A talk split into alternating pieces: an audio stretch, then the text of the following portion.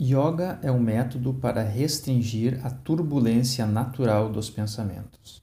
Estes, se não forem dominados, impedem todos os homens, imparcialmente, em todas as terras, de vislumbrarem sua verdadeira natureza, que é o espírito.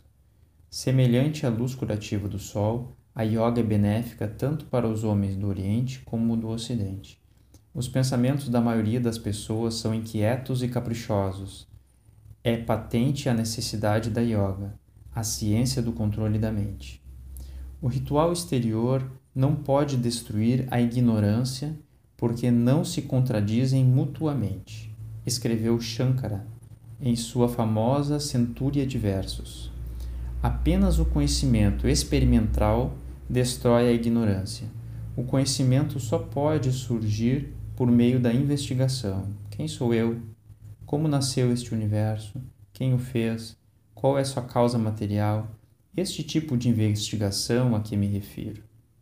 O intelecto não tem qualquer resposta para estas perguntas.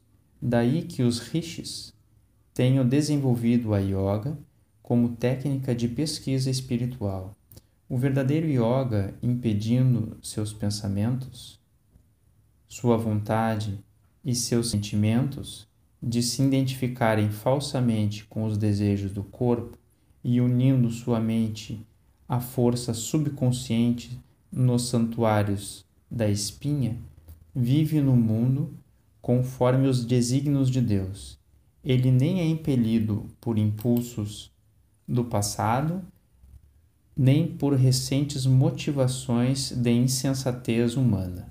Ao alcançar a satisfação de seu supremo desejo, atraca fora de perigo no porto final do inesgotável espírito beatífico. Páginas 124 e 134, o livro é Autobiografia de um Yogi, de Paramahansa Yogananda.